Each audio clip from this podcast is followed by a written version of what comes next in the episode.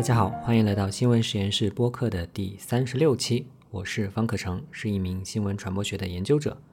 新闻实验室是一档探讨传媒、科技等相关话题的播客。推荐你在订阅这档播客的同时呢，也订阅新闻实验室的 newsletter，保持联系，不会走失。newsletter 分为免费版本的以及付费版的会员通讯。那么订阅 newsletter 的方法呢，可以在 show notes 里面找到。这里顺便说一句啊，新闻实验室最近开通了 Instagram 账号，还有在最新的社交平台 Threads 上也有存在。用户名呢就是 hi 点 newslab，h i 点 n e w s l a b，hi 点 newslab，欢迎大家关注和互动。本期播客呢，我们会了解一个记者转行的故事。其实啊，记者转行是一个特别普遍的现象。但是啊，像本期嘉宾一样转行成为一名纺织品艺术家的，我真的是不知道还有第二个。我觉得啊，他的故事也给我们探索人生的方向打开了新的可能。一起来听听吧。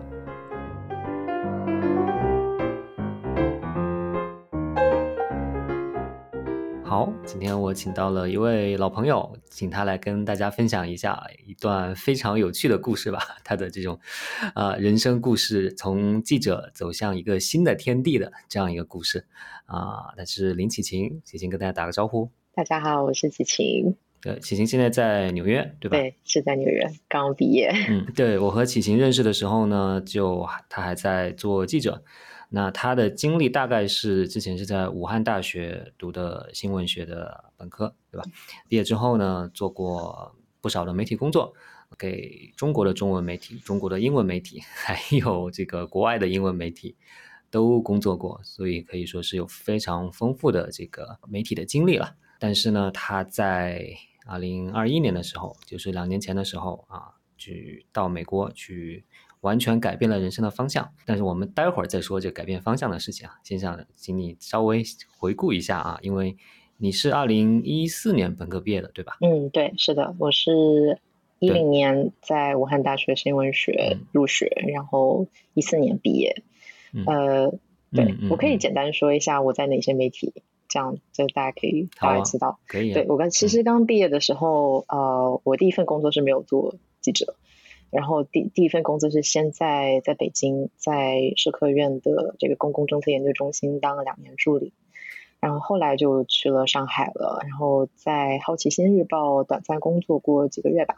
然后后来主要是在澎湃英文版 Sixtone 工作了两三年，然后呢，最后是在纽约时报上海分社当 researcher 也做了两三年，主要是这么一个经历。嗯嗯，其实回想起来已经是几年前的事情，会不会有一点？恍如隔世的感觉，想到自己在国内当记者的这个时光。对，我觉得已经是很久以前了。就是虽然就是这边有时候介绍自己，就是哎呀，你为什么？因为因为。虽然我是刚研究生毕业嘛，但是有时候我需要跟别人解释一下哦，我不是那我不现在不是二十三岁，我之前是有过一段那个呃职场的经历的。然后他们就说啊，你以前做什么的？然后我就需要啊，我以前是做记者的。然后他就觉得啊，为什么是做记者的？因为跟现在做这个植物艺术没什么关系嘛。对，所以我想起来是呃，已经是很久以前的事情了。而且就是呃，我感觉做新闻也。就是在我人生中很大的一段时间段吧，因为加上本科读的四年，再加上工作，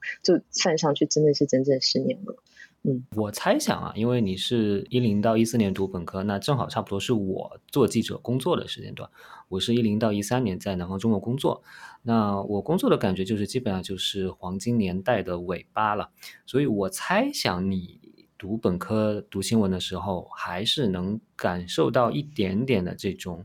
媒体的，嗯，不能说黄金年代吧，只能说是还带有一点的理想主义，然后还觉得媒体是还可以能做一些事情啊，还受到一些感召。我猜想还是有一些这种这种情怀在的，是不是？是这样子的，嗯，而且我觉得就回想起来，就当时学新闻也是个意外嘛，因为呃高考之后选志愿，当时对大学各种专业都是没什么概念的，然后最开始我其实是想去学广告。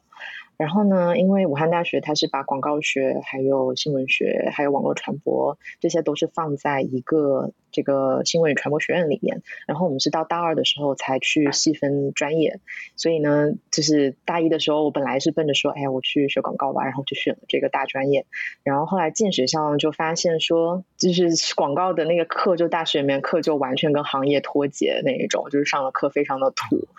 我就觉得这个学这个感觉，新闻难道不脱节吗？啊，其其实新闻当时真的还好哎，因为可能我当时刚好碰上了两个就是新闻学不错的老师，一个是当时新闻学的系主任，然后还有一个是给我们上新闻学导论的老师，两个都是女老师，嗯，他们俩都很有性格，就是稍微有一点严厉，但是呢，又就是在所有老师里面看起来是最有就是真才说一下他们的名字吗？可以啊，一个是系主任是夏琼老师，然后上新闻学导论的是夏千芳老师。然后我就记得，特别是那个夏琼老师给我们上课的时候，他就跟我们讲说：“啊，你们选这个专业啊，你们就去其他系听一下课吧，多听一下课吧。”所以我觉得，哦，这好像就是，我觉得是因为直接受到，你感觉像新闻。系的老师比较有趣，呃，所以后来就选了这么一个专业，嗯，而且我觉得我在大学的时候确实跟你说的是，呃，还是赶上了一点点黄金时代的尾巴吧。然后我是大一的时候，大一暑假就去实习，就是我已经是刚开始就去实习，然后第一份实习工作是在地方的日报。地方的日报，它嗯，怎么说？它也不是那种很混吃等死的地方。就是当时那个呃，日报的主任，他还有一点儿那个，还有点那个想做真正的新闻的意思。他会给我们开呃，就是评报会的时候会讲，就是会讲南方周末哪一篇稿子写的好呀，就是那篇车线子进城为什么写的好呀，还是会有一些就是专业上真的想做好的这么一个气氛。对，所以第一份实习是在地方日报。然后后来实习去也去南方系做一个实习，后来大三的时候去财新实习，对，所以还是我觉得，特别是在大学实习的时候，去哪一些单位还挺重要的。比如说，嗯，当时新闻学我们是大三下学期的时候都需要有一个呃三四个月的大实习，然后有一些同学就是相当于跟了学校的那个安排吧，会去一些比较传统一点的报纸。然后他们的实习体验可能就不是很好，比如说记者会跟他讲说啊，你去跑一下那个会吧，然后拿回来车马费就给我吧，就是会，之所以就有同学碰上这种特别糟心的事情啊，那他们做完这个实习之后就开始觉得哎。干了，就是要转行了，嗯，然后当时我那个实习是自己找的，我是因为看财新的报道，当时挺喜欢这个杂志的，然后就通过自己渠道就找到那边实习吧，嗯，所以我当时的实习体验还挺不错，所以就对，所以还是毕业了之后就有机会去做记者的时候就还是去了。那你做记者的这几年，你觉得自己嗯？有让自己比较满意的作品吗？唉，这个我也不知道讲多少，呀，就有点像回顾历史一样。嗯，我回想起来的话，我会蛮喜欢我当时在澎湃英文版 Six Tone 那边工作的那一段经历。嗯，我觉得这也是就这个媒体的短短的那么一段时间，刚好是他就是初创的时候，他是一六年的时候上线的，然后呢，当时还不太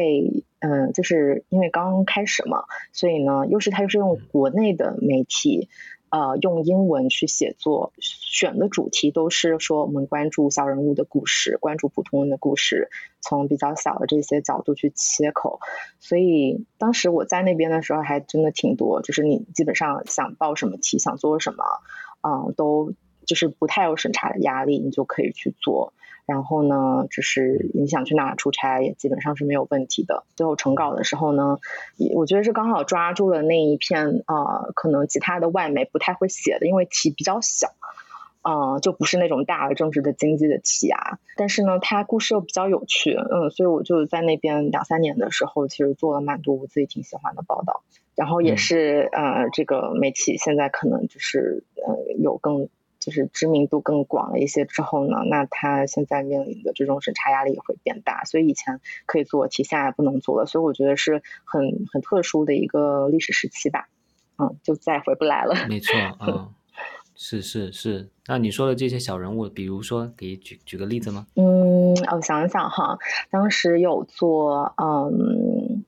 比如说有做一个男同性恋组成家庭，然后。呃生育的这么一个故事。虽然我觉得现在就是大家一提到这个同性恋生育，可能会觉得他们是又不是用自己的身体啊这样，但我觉得就我对这个事情有一些别的看法了。嗯，呃，然后会做一些呃 LGBT 相关和女权主义相关的题，这些会比较多。嗯，现在可能就是以前不敏感的题，现在也变得就是会有一些敏感。所以你后来从 Six Stone 离开，也是因为后来逐渐的、逐渐的一些故事就不能做了，是吗？嗯，对，有关系。是，嗯，我觉得当时在那边的话，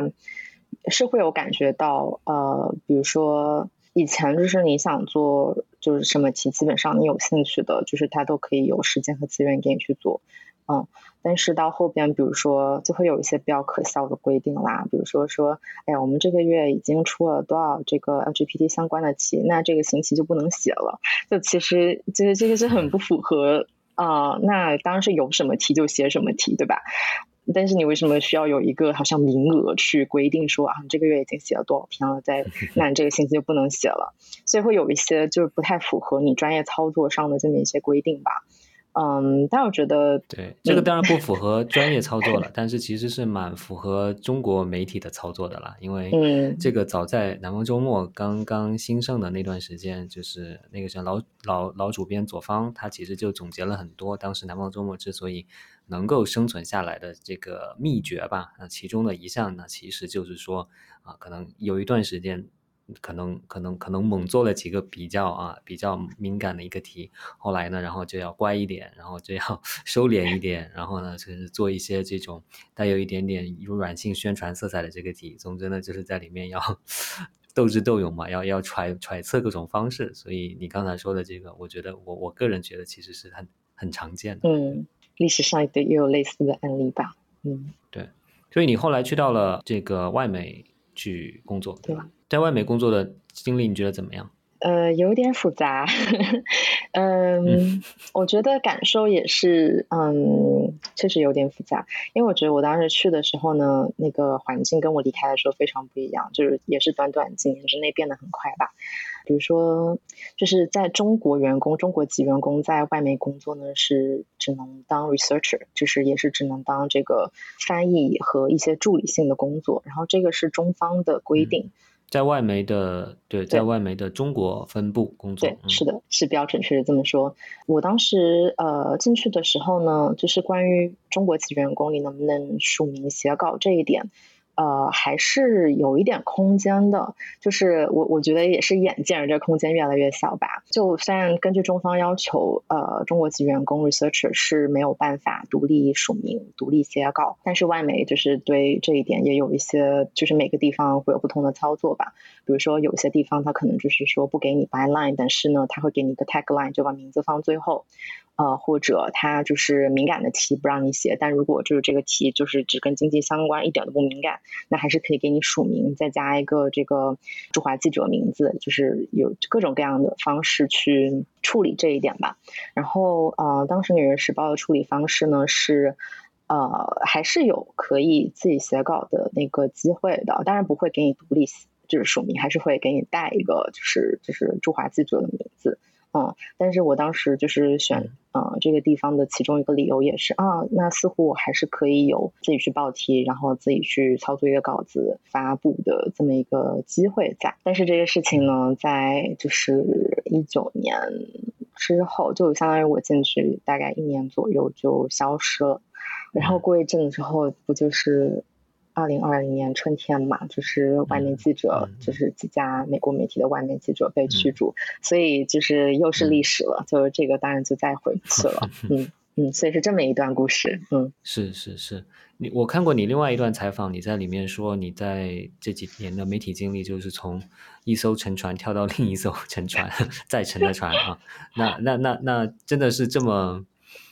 这么悲情的这么一个景象吗？你觉得？我觉得你你因为不是悲情，我觉得对一个就是在媒体工作一个打工人来说，就是真的呃很实际这个问题。因为你像就是一个正常的行业，你应该可以看到一些职业上升的方向吧？你这样就可以对自己职业有一个长期的规划，说哎我在这边做几年，然后再去哪一家。但做新闻的时候，就真的是就不知道该去哪。就我就觉得我能试的地方，我基本上都试过。就国内的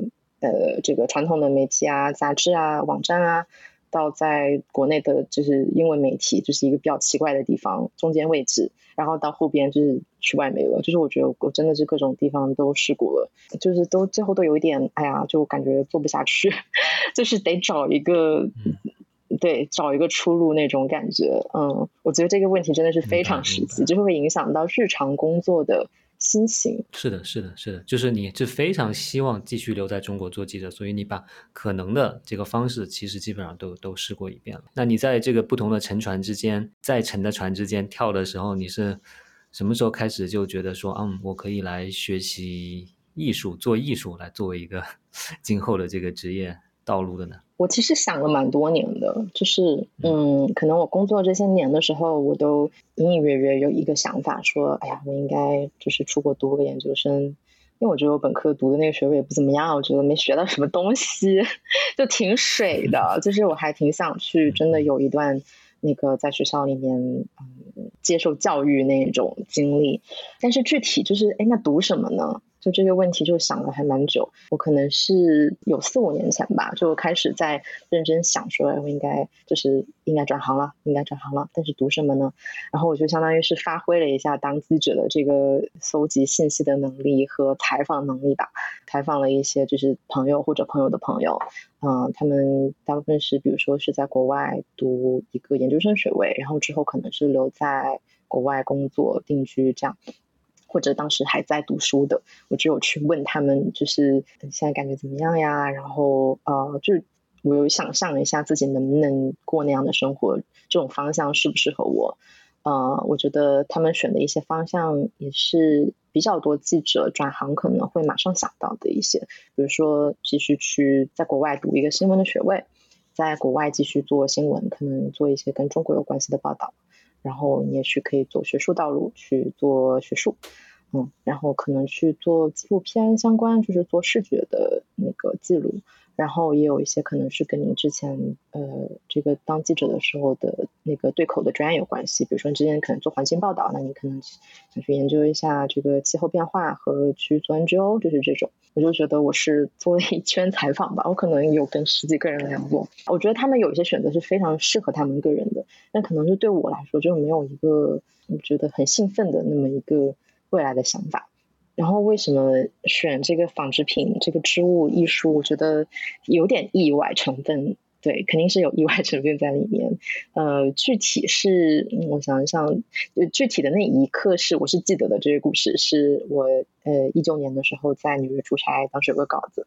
然后呢，本来以为是很快能搞定，可能就是两三周，然后结果就拖了蛮长时间。然后因为我当时在纽约，我也不认识什么人嘛，然后周末的时候挺无聊的，当时就在。Twitter 上有刚好看到一个程序员，他发了一条说他最近在学纺织，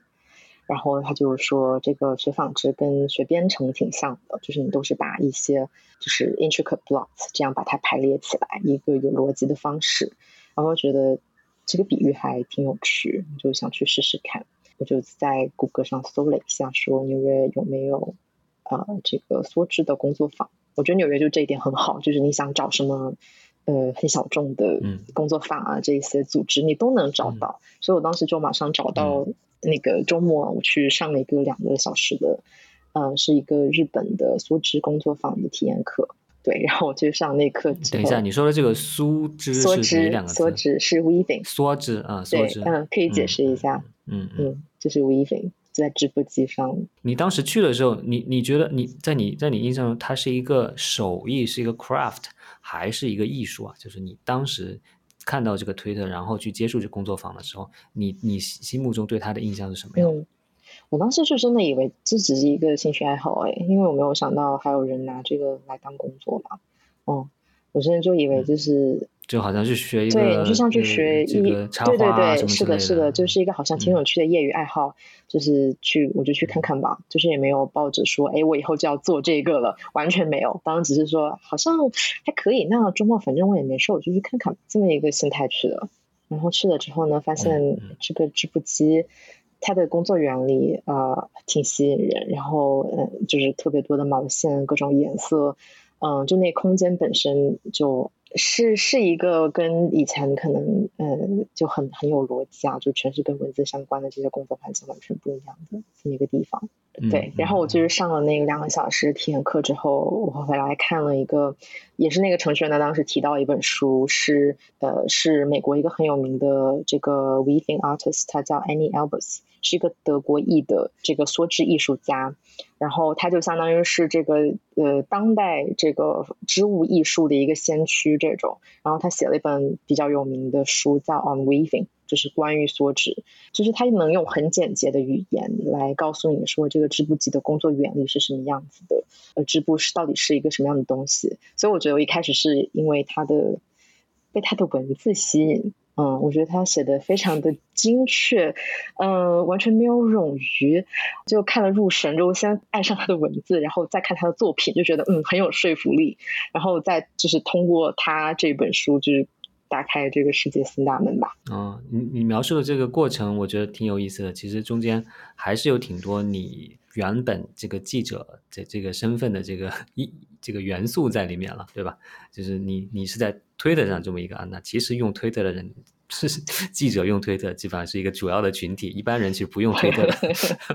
对吧？然后你你又被这个他的这种啊这个。这本书中间的这个文字吸引啊，那我觉得也是啊，一个一个做文字工作的人，其实是很符符合这个特性的。嗯，对。那你是一九年就接触到，但是你是二一年才去入学去读这个啊硕士的学位的。那中间两年呢，你是就是利用周末时间再继续去接触吗？是给自己申请做准备吗？还是什么样的？对，中间还是要蛮长一段时间考虑的过程吧，因为一开始只是把它当成一个。就是我还不知道它可以是一个专业，我都不知道大学里面有这个 textile 这个专业，所以当时也是做了一些嗯尝试吧，就是我得确认一下自己是不是真的能干这个，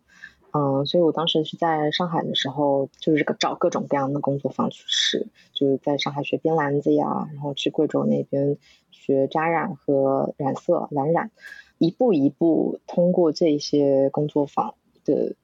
过程里面好像感觉我是还是还挺适合的，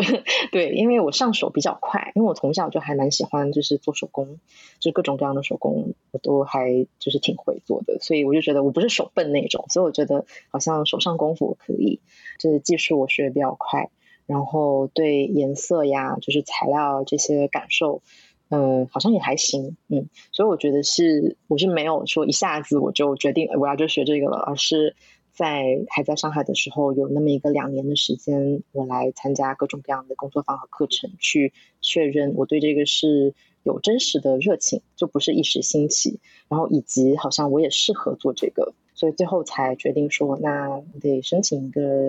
研究生项目吧。明白，明白。所以你在上海做这些，是不是在中国来说的话，有这些这么多资源的，也就是上海比较比较多一点？这资源蛮少的，对，就是在。其实中国国内虽然都很少的，因为我感觉我来了纽约之后，可能纽约比较特殊哈，嗯，但是真的是各种纺织品艺术家，然后 knitting club，呃，weaving studio 这些都是有实体线下的空间也有，然后线上的这个组织也有，然后他们也会有展览啊，就是你就真的你可以就是你说你想看一下这个织物艺术，你就可以找到展去看，也有嗯很多正在活跃的艺术家，特别是女性艺术家。他们在产出，在创作，但是在中国的时候，我就觉得挺难找到的。就是我还真的花了一些功夫去搜索，但资源就真的不是很多。而且就是我觉得在国内还有一个有点特殊的语境，是你一搜就是跟织物相关，你可能就是搜到好多宝妈，就是只是吃一个东西，然后就是那种，嗯，怎么说他们技术也是可以的吧，但是做视频啊，或者他们就是描述一个东西的语气，就是我不是宝妈呀，我不是属于这个群体，我没有觉得我是这个。群体我没有这个身份归属，然后就会看起来就有点就是打消兴致。我觉得这个还只是在纽约这边，可在中国找到的关于植物的资源还挺还挺不一样的。嗯，那那我挺好奇的，中国的宝妈做的这些是功能性很强的吗？是给宝宝织东西吗？对，就他们永远在给其他人织东西，就是都是哎呀，这个织给我家人谁啊，或者织给我小孩啊，就很多都是宝妈。嗯，包括在国内买毛线，你看他们。就是晒出来的图也都是给家里人知。嗯，但这也是一个在就是特别是在 meeting 就是圈子里面也有讨论说，就是如果你不给别人知，你是不是一个自私的 knitter？你为什么不给家里人知？为什么不给你家里孩子知？是这个态讨论中间，你的态度是什么？嗯，我的态度就是，当然给自己知没问题啊。就我有时候也会给就是家人知一些东西，但是我单位我给自己知的更多。我不会有这个心理负担 啊，明白啊，因为我在网上看到了你的一些作品，都是一些其实是艺术品了，它更多是一个展览展出的这种这种性质的啊，所以我并没有看到你你做的这些日常生活中实用性、功能性的这些这些织物了，所以对，所以我其实不知道说你当时在接触到这些的时候，是更多的是看到它这个艺术表达的一部分，是吗？而不是说它是一个。就是说，一个功能性为主的这样一种一种技术。嗯嗯，其实我当时入学之前，对未来的方向其实不是很清楚的。因为比如说你在读一个 textile art，呃，textile design 这种织物相关的研究生的时候，你的就业方向，呃，你其实可以是很功能性的。比如说你在一个服装公司里面当这个设计师。你就你就需要解决一些，当然你不是给不是手工织啦，手工织这个没法大规模生产，嗯，但如果是在公司里面当，比如说织物设计师的话，你就是面临一些非常呃实际的问题，选哪个颜色，去哪里定这个布料，然后生产是怎么样子的，就它是一个很公司很工厂的这么一个设计流程，但也有方向是做就是更偏向纯艺术 fine art，呃这个方向的。嗯，我觉得毕业生最后从事什么哪个方向的话，跟呃学校的风格，我觉得还挺有关系的。比如说像我是在 Parsons 呃读的这个 MFA Textile，首先它是个 MFA，然后它的那课程设置里面就呃其实是一直往我们就是想让学生培养成走这个纯艺术路线的多一些。对，他会想就是让我们想说，嗯，这个设计的。你这个作品的理念是什么？然后你为什么选这个材料？嗯，最后做成一个装置，这是非常不实用的。对它，这是最后就是一个装置，就是一个艺术品。嗯，但也有一些学校我知道，比如说像 RISD，就是罗德岛设计学院那边，他们对学生的这个技术要求就很高，就是你进研究生之前，你就需要选一个小方向，你是做呃针织还是做梭织，就是你之前就有这一块的本科的背景。然后你来了之后，你就继续往这个方面做，然后你就做出来就是一个，呃，行业里面可以做的很优秀的设计师。但他们就是更偏向一个行业的培养方向。所以其实就是说，你入学前或者刚入学的时候，其实还是比较开放的一个状态。是后来更多这个学校的氛围，可能再加上你自己的一些想法，共同塑造了你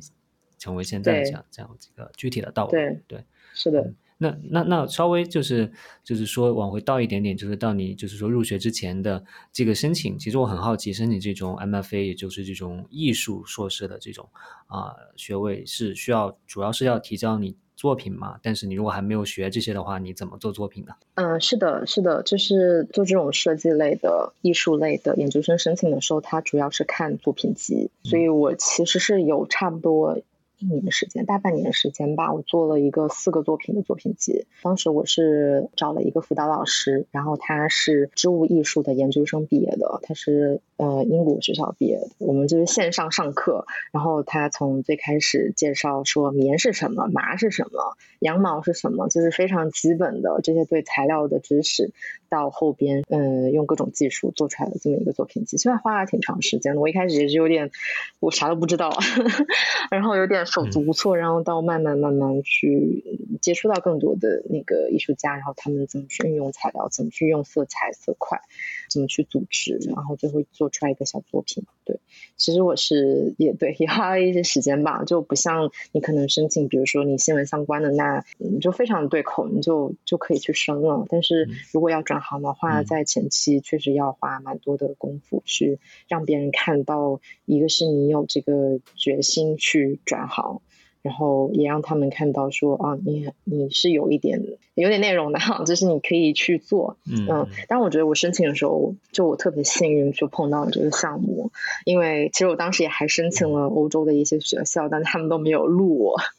然后有时候他们会给一个这个拒绝的理由嘛，然后他们就会说啊，你没有修够这个呃 textile art 相关的学分，然后我就说那那当然是没有，因为本科就不是学这个的，就是一比较技术性的学校，他会更倾向于招你，你本科就是这个背景的，然后你就是可以专业非常对口的进去，然后我们就可以在这个领域里面就是继续深入学习。但是我选的这个，比如最后他招我了，我觉得是。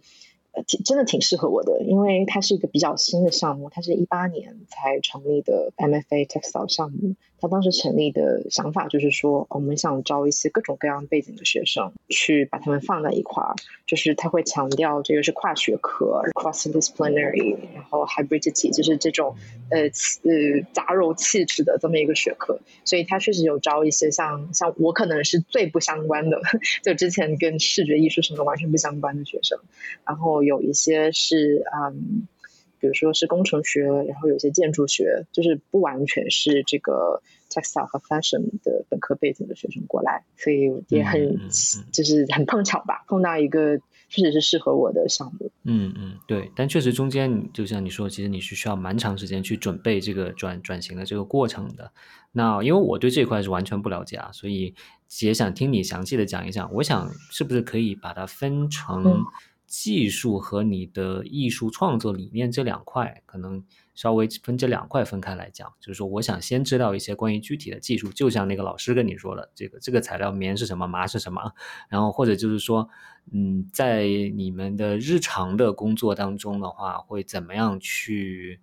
嗯，怎么样去工作吧？就是说，你们每天就是面对着织布机吗？织布机是只有一种吗？还是有很多种呢？对吧？就是大概的这个工序啊是什么样子的？其实我我相信我还有我的一些听众可能都完全没有接触过，所以能不能给大家一个简单的入门的一个介绍？可以啊，可以啊，我可以讲一下我的这个工作流程吧。嗯嗯，因为确实有蛮多步骤。呃，我主要做的是梭织，就是 weaving。然后呢，这个。呃，是需要通过织布机来完成的。当然，它 weaving 就是它是一个特别古老的技术。它最原始的时候，你可以完全不用任何工具，你就在地上插两个木棍，然后一个横的棍子。比如说是在北美一些原住民，他们就是通过用羊毛它本身的那个材料的重量，让它竖着的这个方向的线有一个张力，然后我们再横着用另外一根线，你就把它拧。然后它的那个结构呢，就是在竖这个线中间一上一下、一上一下的穿插，形成一个呃织物。不管你是用什么工具，只要它最后织物的结构是这种一上一下、一上一下，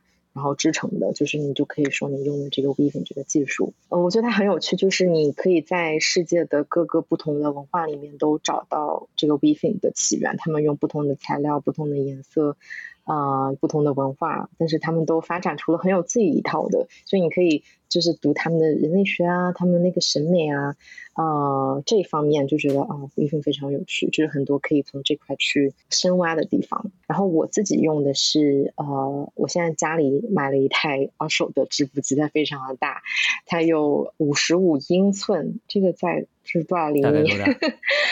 二一一两米吧，呃，对，就是这么宽的一个织布机，然后它是有十二个宗片，就是它宗片越多的话，你能织的这个花样就越多。然后我织的是结构，经常是双层的，所以它还有两个 back beam，就可以控制分别控制两层，呃，这个线的这个张力的不同。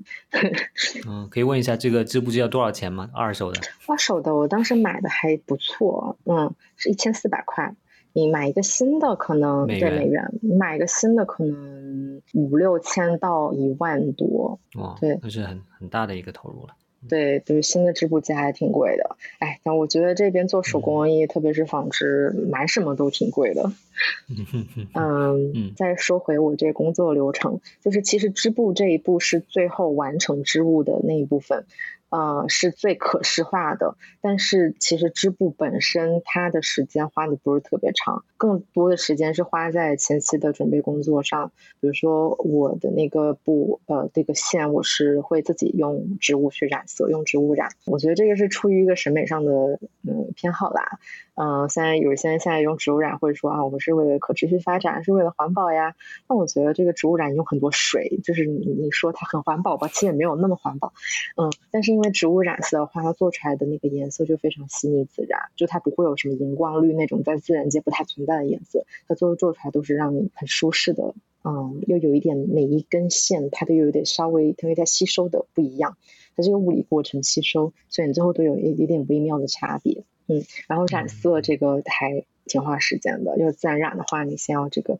把它清洁，然后 modern tannin 这个我不太知道中文怎么讲，就反正是让它颜色更好的附着在呃线材上面的这么一个步骤，嗯，然后到最后染色，然后再把它晾干，再团成这个线团，有这么一个过程。哦，其实第一步应该是先设计好你要做什么东西，做什么个主题。我一般是先确定一个主题，我会想好它的。名字，然后呢，我再想说，我需要怎么样的图形去表达它。呃，然后这可能会，反正路上的时候都会想想吧。最后把它那个图形确定下来，我会做一些跟人物相关的，比如说是一个人物的轮廓，在一张挂毯，可能这个大小是三十二乘七十五左右。我一般现在做的都是这个大小的一张，我会想好这个图形怎么安排，这颜色怎么安排，然后想好了之后呢，再去选材和染色。你是完全想好，还是说这个要把它给画出来？我会画出来，对，我会先在呃那个。格子纸上，我把比如说我要画一个人物，他是什么样一个动作，会画出来之后，把它等比例放大，然后放成最后那个大小，然后就把那张纸，就是呃 v i v 里面叫那个 cartoon 是个卡通，然后把它放在这个呃线的下面，你就能透过那个没有织的线看到你下一步需要怎么做。因为它你织布是一行一行的织，就是你不是那种一下子像画画一样就把它这个东西画出来了，就现在先得前期都安排好，然后一行一行就是这一行。到这儿是什么颜色，到那是什么颜色，然后等就是你全部织出来之后，这个图形才会一点一点的显现出来，所以是一个蛮蛮需要耐心的这个过程。而且我我织的一些啊那个线是我自己仿的，就更花时间。嗯，这跟我做那个主题有关系。比如说像我毕业设计的时候，有几个主题是跟书跟文字这有关系，所以我就选了一个。跟这个主题相关的书，然后把那个书页就是撕下来，然后剪成条条，然后在纺车上把它纺成线，再织到这个 tapestry 里面。所以其实纺线那个步骤是最，嗯，时时间最长的。就我可能纺就那个要纺两个星期，最大那个幅就坐在那儿纺。我一天可能就只能放个两两小团，所以你说到这个纺线的话，你说这个需要这么长的时间，那是不是一个听上去是一个很重复性的一个工作啊？会觉得无聊吗？是重复性的工作，但是没有办法，就是这真的不像嗯画画就可以很轻易的把那个，也不能说是轻易吧，但是稍微在体力的要求对时间上的要求是少一些的。但是比如说像纺线啊织布。这个嗯没有办法让人代劳，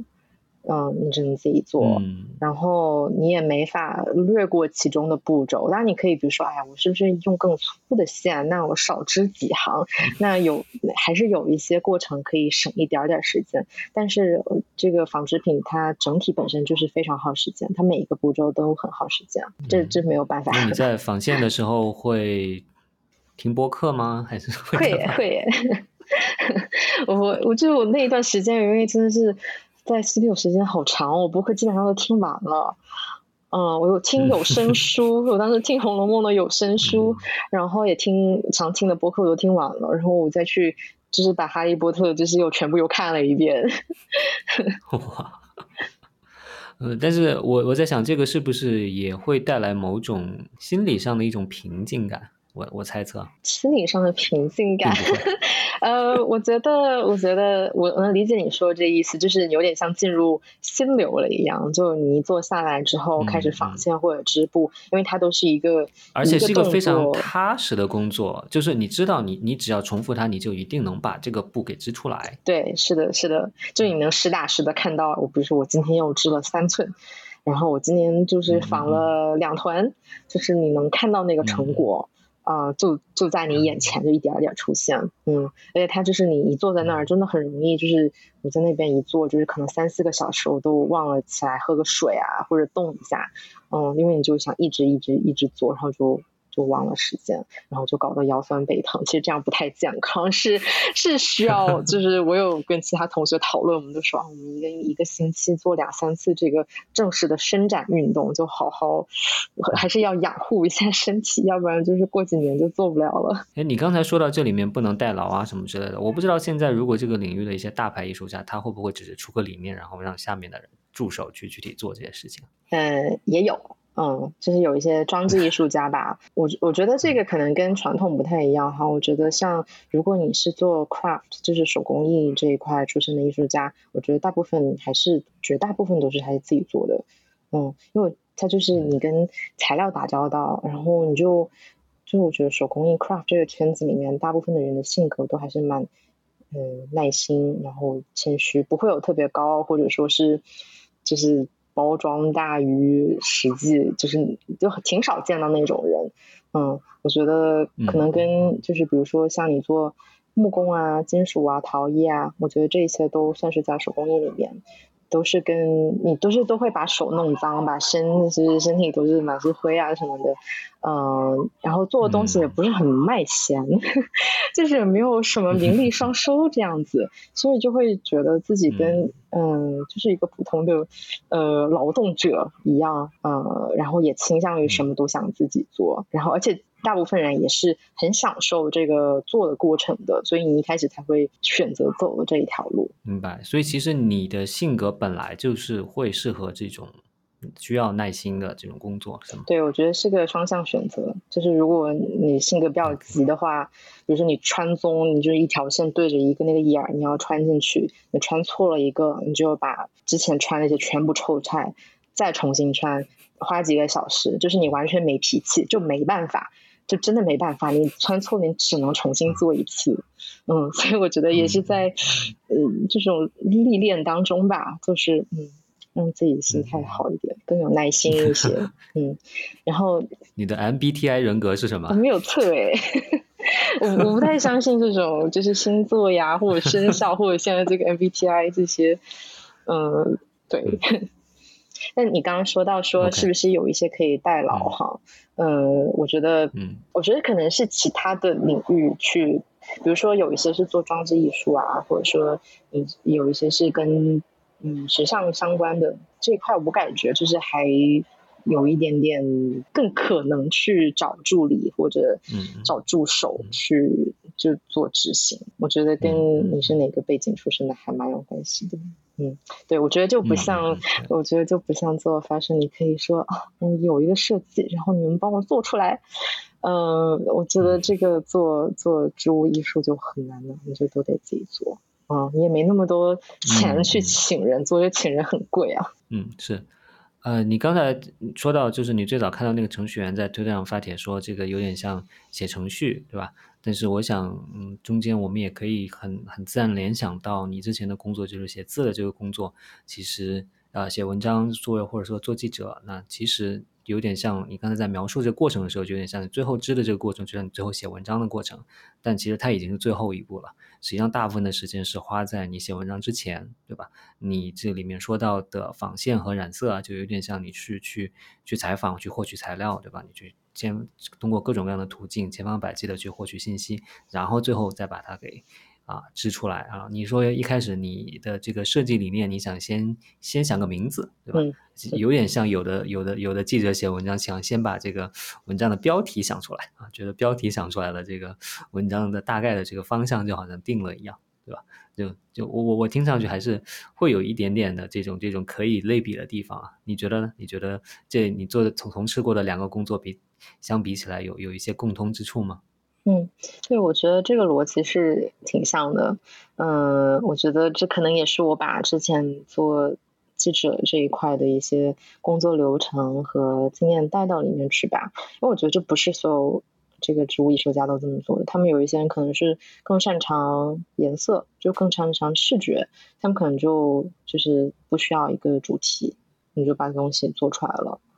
哦，你可能甚至不想给它命名，它就是我就是只想做一个东西而已，我没有太多想法。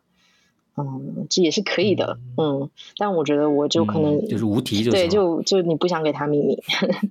嗯，你只是觉得它这个这个材料这个质感做出来好看。嗯，也也能做。我觉得也有人是这么一个操作的逻辑，但我我可能我还是会前期会想更多一些，特别是我觉得我的那些创作主题很多是跟我之前经历有关系，它都是就是在我脑子里面发酵了一段时间吧。就我还现在还蛮多有想表达的情绪或者东西，嗯，所以刚好纺织品给了一个渠道吧，让我去做。那我觉得我现在还有很多想说的，就是很多已经之前可能用文字想过的东西，我想说出来。那我的这个工作逻辑可能就更倾向于我有一个比较想表达的主题，然后我想想我可以怎么把它说出来，然后再用植物把它。所以这就正好说到你的这个。对，说到你的这个创作艺术创作理念了，对吧？就是你说你其实是有很多想表达的，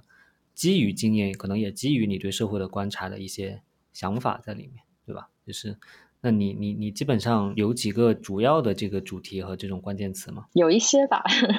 嗯嗯嗯，我觉得我现在做的主题有一点，也许有一点点变化，因为。可能刚开始的时候，我有很多愤怒的情绪，就是可能在国内，就是在上海憋了蛮长时间的，然后就心理不是特别健康。我就 我就觉得当时在在上海的时候啊，就一方面我觉得跟当记者有关系，就是就是面对都是负面嘛，就没有什么让人高兴的事儿，就天天这些破事儿。嗯，然后呢？嗯，采访做稿子这些也不太顺利，整个环境也不太好，就一直都是往下这么一个方向，就整个人都既抑郁又暴躁。我觉得当时在上海的时候，就是真的是每天的心情，就是那有一个陌生人如果撞到我不跟我道歉的话，我就随时准备好吵一架，甚至打一架，就那种心态。对，现在想起来当时很不健康，所以我我觉得我刚来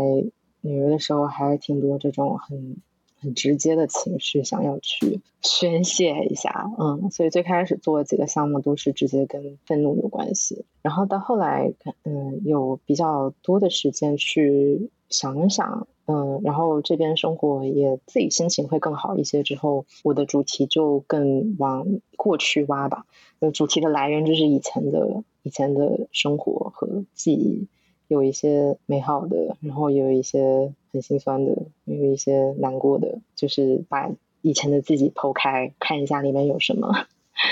具体来说的话，我觉得主题可能会关于，其实还蛮多诶，还跟我家里有关系，或者跟我当记者这一段经历也有关系，就是对文字的不信任，对权力的态度，母女关系，嗯。女性主义这些都有，嗯嗯嗯。那我想这些东西啊，这个理念本身它和材质和你具体的这个工艺是怎么结合起来的？你可以举个例子吗？比如说你想表达愤怒或者表达什么其他的主题，然后你这就会怎么左右你选择什么样的材质和颜色，用什么样的技法把它给编织出来？你可以给大家举个例子讲一下这个怎么结合吗？嗯。好，我可以讲一下我毕业作品里面有一件，我觉得可以讲一下我怎么选材的。比如说，我当时毕业是做了一套这种人生瞬间故事的一个 tapestry 系列，然后其中一件的名字叫右肩，就是 seduction，然后里面是两件把它拼成一件，主题是。呃，是来自于说我本人以及我的一些女性朋友吧，就是大家都有经历过刚呃入行，就是年轻记者，或者说就是跟文化相关的行业里面，你入行的时候发现你同龄人都是女的，然后往上一看就是资深的记者呀，或者说领导啊，或者成名的，就很多都是男性。然后当然不是说所有人哈，但我觉得这是一个整个行业或者文化的嗯习惯。或者共通的一个毛病，就是这些可能权力的高位者，他们会用文字理想主义，就是这些应该是很美好的一些东西，就吊在你前面。所以我想当时想表达，我是想说，我想做一个在 Me Too 之前的这么一个状态，就是你说是女方是同意了吗？就是也是同意了吧，就是他不是那种。强奸或者这种强迫性的，但你说他是一个完全的同意吗？可能也不是完全同意，可能就是被被文字所你所热爱的东西，你热爱书，你热爱文字，你热爱知识，你热爱理想主义的一些其他的东西所欺骗。所以我在一个图像上的表达，就是一个男性，他以一个有种扭曲，有点像外星生物一样的非人类可以做到的方式去扭曲，然后他手里拿着一个像金子一样的菱形的一个图形，然后掉在一个跪在地上的女性前面，然后她有点犹豫要不要去抓住她。所以是是这么一个主题吧，然后我就当时想好这个主题之后，我就想说啊，我需要用一个配套的材料去做，然后我就去了 Strength，就是二手书店那边去，我想找一本跟这个主题相关的书，然后就找到了一本是六十年代出版的一本叫《The Experience of Literature》，呃，文学的经历，就是这么一本书，然后里面是是蛮蛮厚，有一千多页，然后里面是一些，当然就是英文世界了。的呃选篇吧，就是它有诗歌，它有 essay，它有戏剧，呃，就从古到今的最好的那些作家的，嗯，他们的作品在里面。然后我当时我就看，我就看说一千多页里面只有一个女作者，就是 Emily Dixon，就只有她，但其他就真的是 全是男的。但可可能可能跟他出版的年代有关系，好像毕竟是六十年代出的一本书。然后后来我就决定用这本书把它，呃，撕开撕碎，然后把它放成纸线，然后用它，呃，作为主要的这个材料来织了一个 tapestry。嗯，明白。那这里面还涉及到，比如有颜色的选择吗之类的？呃，颜色我那个我是用了一个很嫩的绿色，加黄色。就是表达一个，我想，我想有一种很，就是你是一个在刚刚入行、非常嫩、非常天真的那一个阶段，就是在青青大草原上，都是那种最最嫩的、刚长出来的叶子的那种颜色，所以是用那个 marigolds 染了黄色，然后再用 indigo 呃染了一个非常浅的蓝，让它变成一个很嫩的绿。嗯嗯，所以这个颜色确实也是从这个理念里边呃得来的。嗯嗯，听上去很棒啊！你当你在表达这些主题的时候，你会因为文字表达是非常直接的，你你希望告诉读者什么，这是非常直接的表达。但是艺术的表达，它似乎就会更间接一点。那所以你刚才跟我们解释了这个之后，我想如果大家能看到你的作品的话，其实就会对这个作品的理解其实就很丰富。对，我觉得还是需要看到。嗯，对对对，那啊。如果有图片的话，我可以放在这个 show notes 里面，大家可以看一下。好，那当然跟看实实物还是不太一样啊。嗯，但是嗯，我想说的是，那你这个作品展出出来，如果你会觉得你你你害怕大家 get 不到你想表达什么吗？还是说你觉得大家有自己的解读反而更好？嗯，这个我我其实也一直有在想，因为。确实，你说像文字，你表达出来，比如说把这些故事讲一次，你就知道哦是怎么回事儿。但我不可能时刻站在我作品前，每来一个人我跟他解释一下。嗯，对。但我觉得像视觉表达也有它的好处，就是它不像文字，你可能表达就就就那个意思，你文字写出来就那个意思。但是如果视觉表达的话，它就更有讨论的空间，或者给观众有他们自己。解释的方向的空间，嗯，所以它是就更 open to interpretation。你可以有根据你以前的经历，你可能看到这个图像，你会想到什么，去有一个自己的嗯感受。所以我觉得有一点双面吧。这一方面，你可能你担心说，哎，他是不是嗯不了解我这个创作的意图呀？但一方面我觉得，嗯，他们。看到这个图像能想到什么？可能不完全是在我计划之内的，那说不定他们的想法也不错，嗯，所以我这个我还我也自己也在想。我觉得解决的我其中一个点就是我一般会在标题上挺花功夫，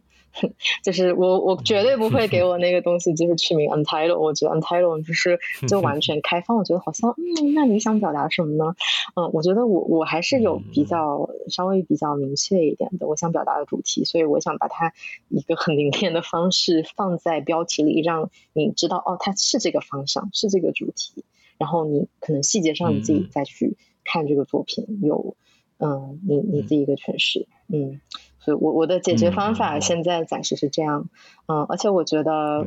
这也跟呃我在我毕竟是在外国做艺术嘛有关系，嗯，我觉得比如说我如果一些作品我是在国内做的话，我可能解释的成本就没那么高，就是因为观众是跟我这个成长背景可能比较像，然后我们我们都知道大家在聊什么，就是那种场合的话，那我可能我只要展示出来，你就知道是这个主题。但呃，我现在是在在美国，在纽约，然后观众是各种各样的背景的人都有，那我可能我需要说的就更多一些，呃，他们就知道才知道说啊，你是。你是说这个是女女性的这个问题啊？你说的是这个计划生育的这个问题啊？就是还是有更多的需要解释的部分。那我觉得这没办法。我觉得理想的情况当然是你有本国的观众更理解你作品的观众。嗯，对，但这不是现在不在嘛？嗯，对，我觉得你的你刚才描述这些，我觉得还是有一些这种。记者或者是文字工作者的这种影子在了，我会觉得说，嗯，还是想要去传递一个自己的一个想法在，嗯，那你会觉得，嗯，我会觉得另外一个文字和这种艺术表达不一样的，就是文字它是一个听上去是逻辑性很强，然后。记者写的东西往往是关于公共事务的，那你刚才所描述的，你刚不管是刚到纽约的时候想要表达这种愤怒的情感，还是后来对自己个人经历了挖掘，它似乎都是更加感性的、个人化的一个表达在里面。你你你会怎么看这种表达它的它的特点呢？嗯，对，是这样子的，因为嗯，我感觉当记者的时候。嗯，表达上当然还是有蛮多的限制，毕竟你你是为一个机构工作，你的选题需要得到机构的呃批准，嗯，然后有编辑的参与，嗯，你写的是一个公共事务，你不是写的自己，你的我是不存在的，你就是虽然我当然觉得记者有自己的立场、自己的观点啦，但是你的最后呈现上还是表面上需要做的非常中立客观，我是不存在的，我只是去写这个事儿，嗯。嗯，嗯所以个人的地方可以表达的空间就还挺少的。嗯，你可能最最大的个人表达的地方是你选的那个机构工作。嗯，这这个也蛮能说明问题。嗯，然后到了现在有机会去做完全个人的表达的时候，就突然来到了一片。草原上那种感觉就是非常空旷，就你想往哪个方向走都行，就不太，就是没有没有人要要跟你讲你要做什么了。嗯，我觉得一方面有一点恐惧，就是哎呀，这个我现在就单打独斗了，就是我也没编辑帮忙，就是只能只能自己自己去想，然后嗯靠自己了。嗯，一方面也是，就突然有了这个前所未有的自由吧。嗯，有时候也会想说，哎呀，这个老挖自己的过去啊，特别是一些有一点难过、痛苦的经历，是不是有点沉湎于自己的情绪当中？但是我又觉得，哎，以前那么多年都没有机会去，嗯，好好的挖一下自己，好像现在是终于才有机会去做这个事儿了，所以还挺珍惜的。嗯，就有点像。用现在很流行的话，从轨道到了一片旷野。这个人生不是轨道，而是一片旷野。对，是我现在是处于一个还真的还不知道下一步会往哪走的这么一个阶段。嗯，但是说到这个，我就想问实际的问题啊。那呃，做做这个艺术创作怎么怎么生活？是你可以把你的。这个艺术品展出，然后看到哦，有有人很感兴趣，就把它买下来呢，还是怎么样去去维持自己的生活，在纽约这个很贵的地方的生活？嗯，呃，我现在也在想办法，呃，我因为我确实是就是五月份刚毕业，还不到一个月，我现在还在等我的这个 OPT 的签证下来，所以是正好处于一个非常混沌的这么一个，我还不能正式工作这么一个阶段。嗯嗯，我自己的长期的打算是，我还是挺明确，我想做自己的作品。啊，我是希望有呃长期能，呃，比如说每个星期，比如说有三天时间，我可以保证我是可以用这个时间来做这些东西的。嗯，然后希望以后嗯也能租一个 studio。嗯，因为这个 weekend 就是工具很多，这东西很多，现在这个织布机摆在客厅里面就是占了一半位置。嗯，然后呃，如何在经济上维持自己的话，呃，一方面是嗯，希望能做出好的作品来，然后是可以，如果有兴趣的买家的话是可以买的，呃，然后以后可能是有，比如说有 gallery 可以呃代表你，就是这种，呃，现在也有一些作品去参展，现在有一件在 Oklahoma 那边去展出。嗯，然后未来打算的话，我还可能今年晚一些，我会去休斯顿做一个三个月的驻场艺术项目。嗯嗯嗯，有就相当于有三个月时间，他们有提供场地，然后三个月时间就完全去做一个新的项目出来。嗯，然后也会做一些兼职啦。对，这个在纽约确实还蛮贵的。嗯，所以会做一些兼职，有一些收入，这样，嗯，希望能行吧，嗯，所以确实是这做这个行业里面没有赚大钱的是吧？会不会一个一个一个富豪突然出很多钱把你的作品收藏了？我我觉得现在不是现在暂时不奢望吧，对我觉得这个还嗯，看有点也有点看运气，有点看需要长期去做。嗯，才能做出来。我觉得现在一未来一两年肯定还是需要先先做。嗯嗯，然后我觉得在纽约做艺术的话，还我觉得气氛还不错，就是嗯是有一个社区感，然后也有一些地方在不停的办展。呃，你可以见到其他跟你类似情况的艺术家，然后大家都在，就是大家都一摊一摊的事儿吧，就是也在想方设法，因为这边房租很贵，买材料各种也很贵，就你需要各种的收入渠道。呃，最最后，嗯，但就是很有名的艺术家总是少数，但我觉得这边好像嗯不是特别有名，就是你就是在做自己的东西好像也行，嗯，我就感觉是。明白。嗯，就是就是压力，也就是没有没有也没有太多成名的压力吧。我觉得最好的状况是你在行业里面有一些认可度，但是你又没有知名到什么，你就是很多人认识你啊，就是那种反而有点可怕。我觉得就这样挺好的。嗯嗯嗯，明白。那如果我我相信听我这个播客的，其实肯定有在纽约的小伙伴了。那大家如果想看到你的作品，可以去哪里看呢？呃，现在有一件，就是刚刚提到是在 Oklahoma 一个叫一零八 Contemporary 的画廊在展出，是其中一件毕业作品。然后其他的话就暂时还在我家，嗯，可可能还有一件在聊展出的计划吧，嗯。嗯，对，但暂时暂时没有在在纽约，因为我们那个毕业呃展览是五月份刚刚结束，所以那那时候算是一个去看整套的机会，还有嗯跟我一起毕业的其他二十几个嗯纺织品专业的学生，嗯，但是现在已经对结束了。那你有。比较，比如说你如果有新的展品发布啊什么之类的，你有比较公开的发布这些信息的渠道吗？嗯，可以，嗯，主要是个人网站吧，我会在个人网站上更新我的作品，然后在 Instagram 上也会会分享更多关于过程的这些照片。嗯嗯，你 Instagram 是公开的吗？公开的话，我就可以放 show notes 让大家去看一下。欢迎大家来看。对，总体来说，我觉得是一个开拓了一个全新的世界，对对于我所了解的这个。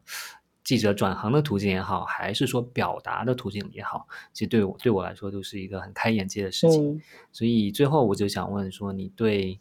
现在可能还在学新闻，或者是还在做媒体的这些年轻的朋友们，你有什么样的想法吗？是啊，或者是一些什么样的建议吗？啊，你劝大家啊留在这个行业，还是说可以像你一样探索一些 新的这种这种这种？新的可能性表达的渠道，我觉得如果大家已经在学新闻或者已经在做记者的话，我觉得实际一点的话就是能做什么就做什么吧。我我感觉还是多些经历是好的。虽然我我自己感觉是当记者的时候有有一些憋屈的情绪，就啊觉得。干不下去了，就是总想着我要换一个地方，我要换一个地方。嗯，但是也做了好些年吧。嗯，这么想来，我觉得我还是，嗯，这些年的经历给我现在，比如创作，就还提供了蛮多灵感的。我觉得是，确实是这样子的。就是我感觉，就比如项目里面一些比较年轻的同学，他们就会在主题上就有点挣扎，就是不知道干什么。就是，嗯，你要么，嗯，就是做一些浅一点的情绪的主题，要么你可能会选一个。嗯，其他人说过的正确的话，但是你不一定是自己有切身感受的。嗯，但我觉得如果我之前已经有一段，特别是当记者这种信息密度、精力密度特别大的工作话，就我想说的已经很多了。就是就随便可能抽出一个信息的记忆的片段的话，我觉得就是这感情就比较浓烈。嗯，所以我感觉不管怎么讲，我觉得记者跟其他行业比起来。还是一段不错的经历，嗯嗯，客观来讲，我觉得确实是这样子的。然后至于关于，嗯嗯，可以多做些什么或者转行的话，嗯，我觉得还是需要多关心自己的心理状况，关心关心朋友，关心真实的人。嗯，如果有一些呃抑郁啊、焦虑这些情绪，我觉得可能不是，也不是你个人的问题，可能就是环境的问题。那就看能不能找一个机会换一个公司，换一个环境试试看。嗯，我觉得虚一点说的话，就是在很艰难的地方，就是希望大家能看到自己的内心吧。就是如果你能找到一点点火光的话，非常珍贵，非常珍贵。就希望能鼓起勇气去试试看，嗯，反正我觉得当这行也没有什么可失去的了，就都可以去试试了。嗯，对对对，讲的非常好，我也非常同意，因为我确实是觉得做记者，你拿到的东西不是你的那一份工资而已，甚至也不是你能拿得出手的作品而已，它确实给你的个人的这种经历丰富了很多，而你之后不管做什么，可能都会和这段经历发生交叉啊，成为你。之后的这段啊，之后再做什么的一种养料吧。所以，而且你后面说到的这种关注自己内心的状况，我也是非常同意这个建议的。所以，很感谢齐秦今天的分享，让我们知道了很多。然后也大家持续关注你的新的作品，期待着你的有更多好的作品在美国，在全世界 展出吧。那哎，还不知道，我就我就还能有。能有时间，能有机会做一做自己的作品，就还蛮开心的。嗯嗯，对，希望还能做出更多。嗯，好，谢谢方老师。那我们今天就聊到这里。